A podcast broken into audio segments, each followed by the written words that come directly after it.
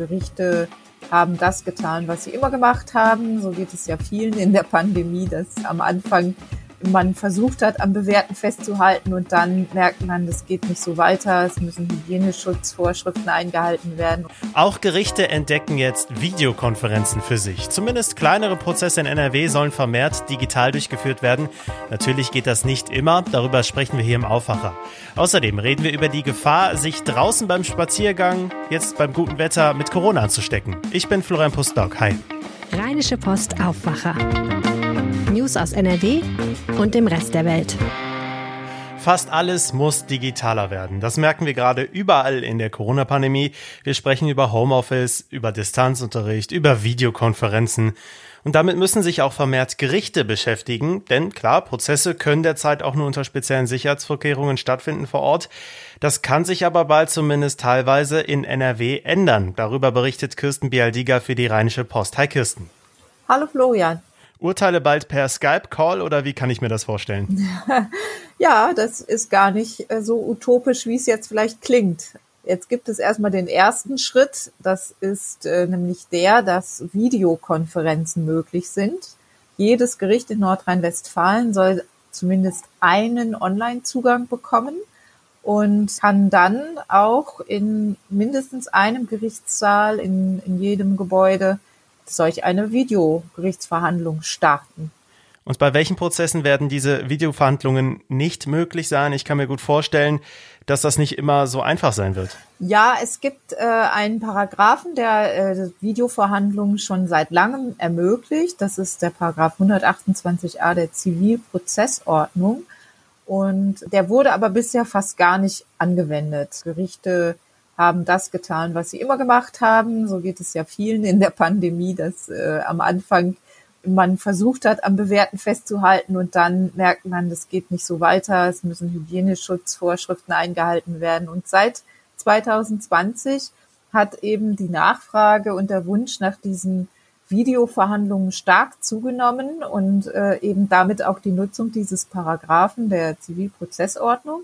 Aber wie eben Zivilprozessordnung auch schon sagt, ist es äh, im Strafrecht nicht möglich. Im Strafrecht muss es weiterhin so sein, dass die Zeugen in Präsenz vor Gericht auftreten, der Richter muss denen ins Gesicht gucken können und so weiter.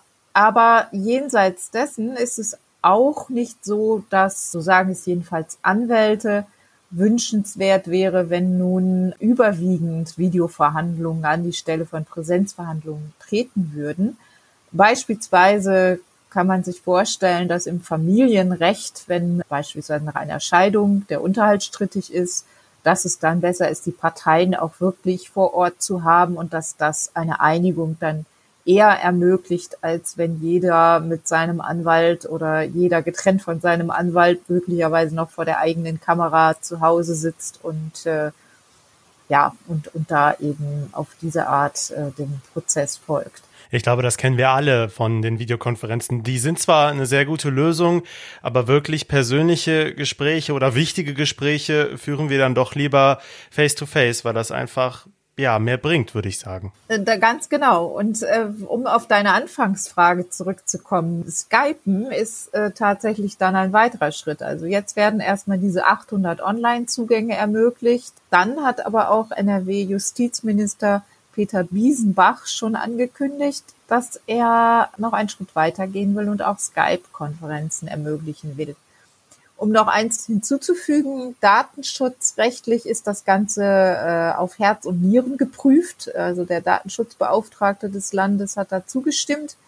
Ja, und, und auch sonst hat man sich an einen öffentlichen Dienstleister gehalten, der schon in Sachsen-Anhalt, in Schleswig-Holstein und in Hamburg und in Bremen diese Online-Konferenzen forciert hat. Und zwar greift man zurück, das ist jetzt für die Insider, auf Jitsi.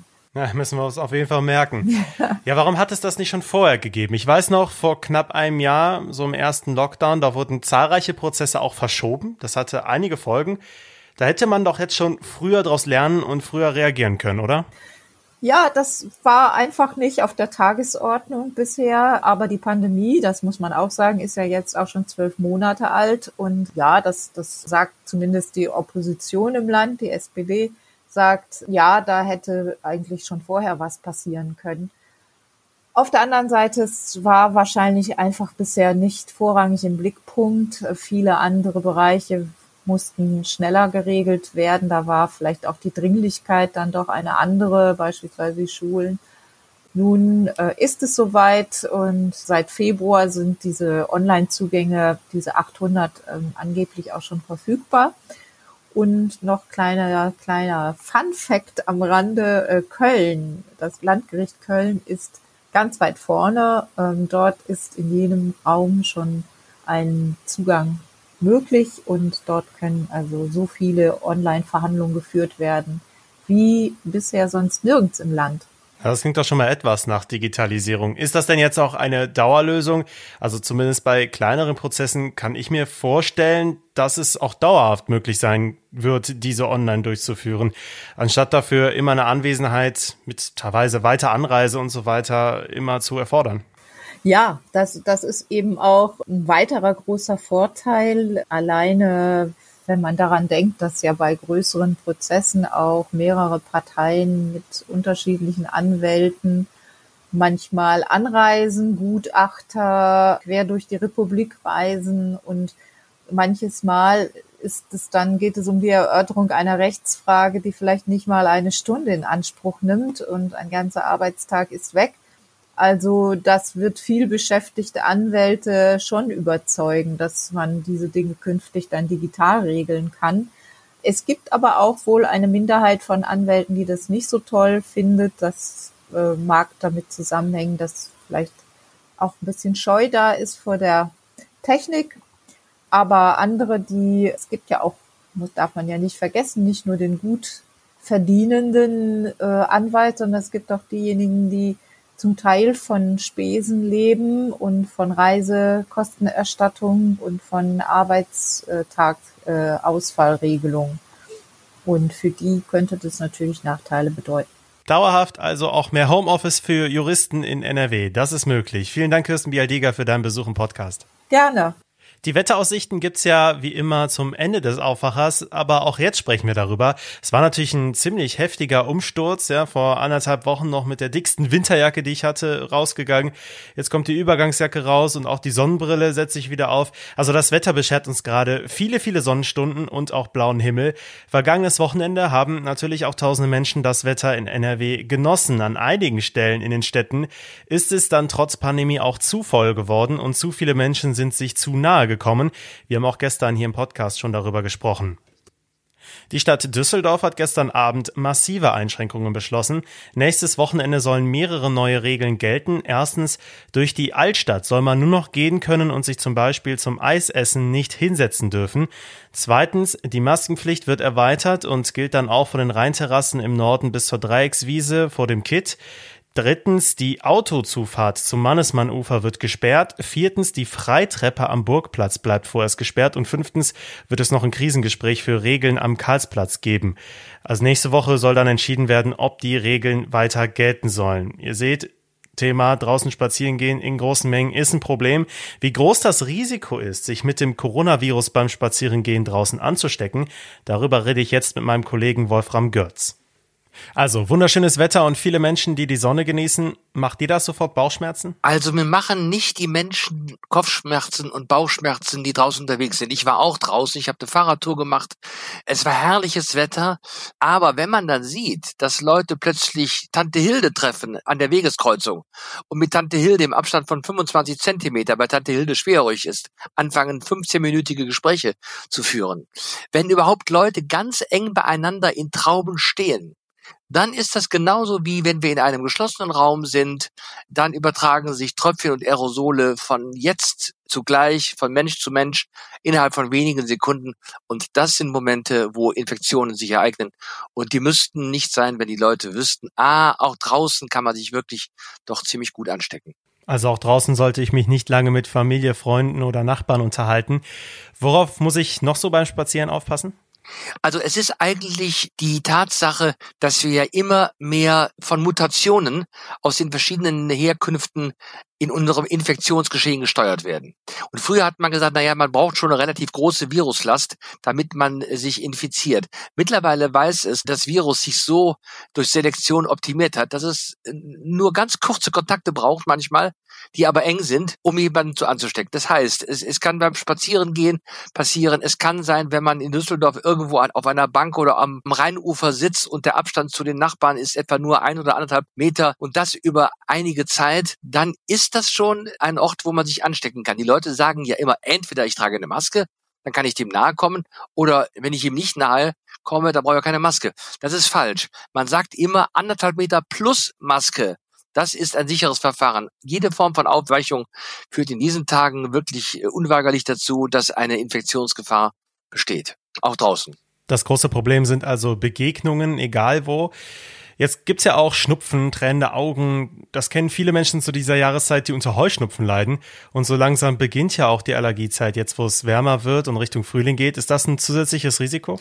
Also wenn jemand infiziert ist, und das nicht weiß, weil er doch quasi in den ersten fünf Tagen vor dem Ausbruch der Symptome ist. Man nennt das den sogenannten präsymptomatischen Patienten.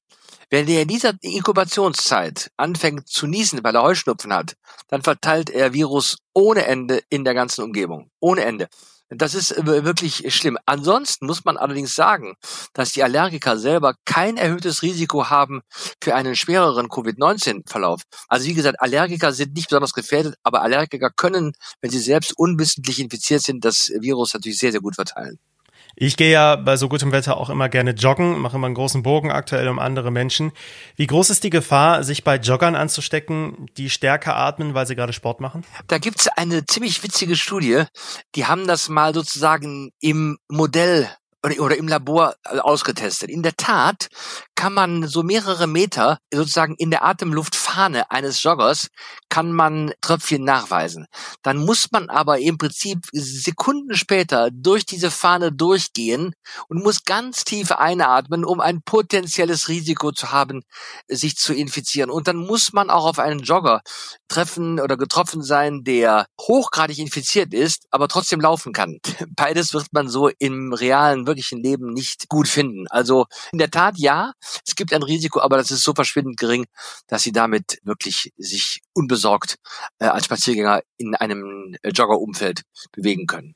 Mhm. Ziehen wir mal einen Schlussstrich drunter. Was ist dein Fazit bei dieser Diskussion?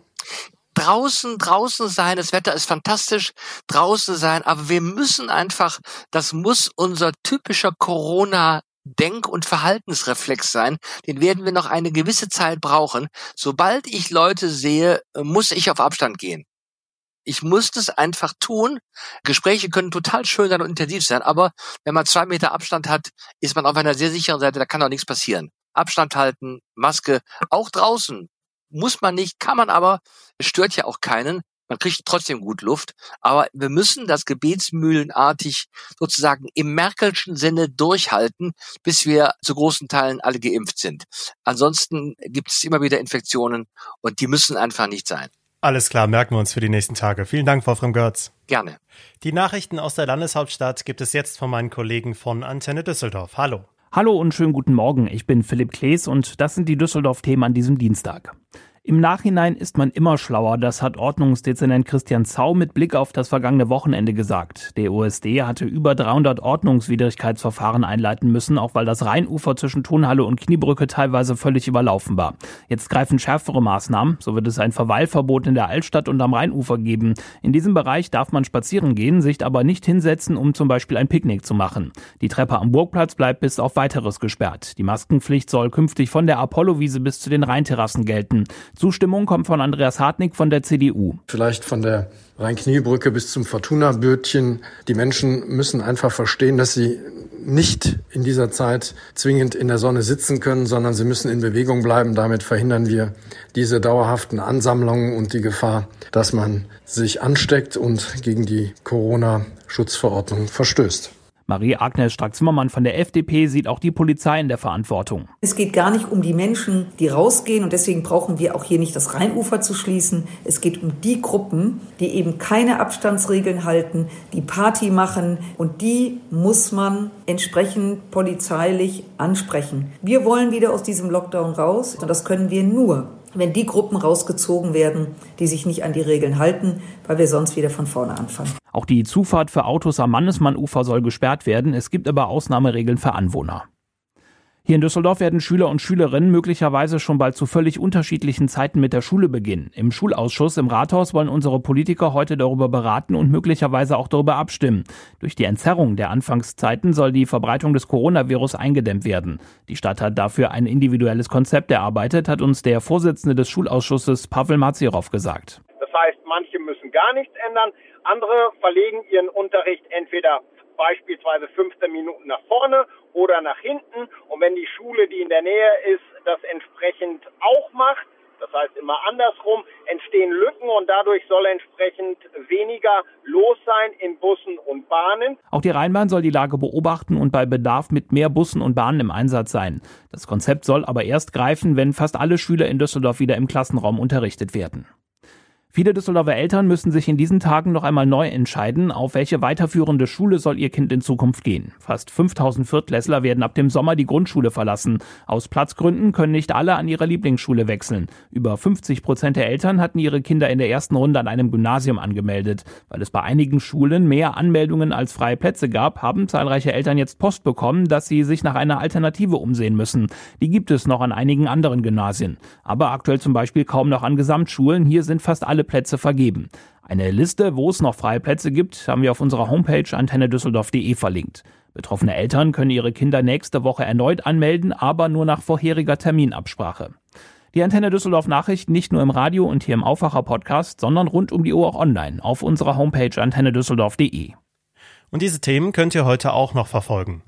Die Corona-Wochen-Inzidenz ist wieder etwas gestiegen, pünktlich zu den ersten Lockerungen an den Schulen. Dazu gibt es noch weitere Bereiche, in denen wieder etwas mehr möglich ist und das bleibt umstritten. Über die aktuelle politische Lage in NRW äußern sich heute Mittag NRW-Ministerpräsident Armin Laschet von der CDU und sein Stellvertreter Joachim Stamp von der FDP. Gibt es mehr Geburten in der Pandemie?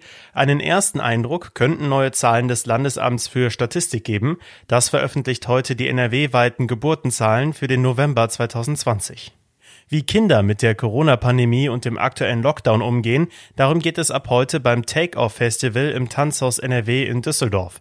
Natürlich sind wegen der aktuellen Lage keine Präsenzveranstaltungen erlaubt, deswegen finden die Aktionen des Festivals bis zum 2. März online statt.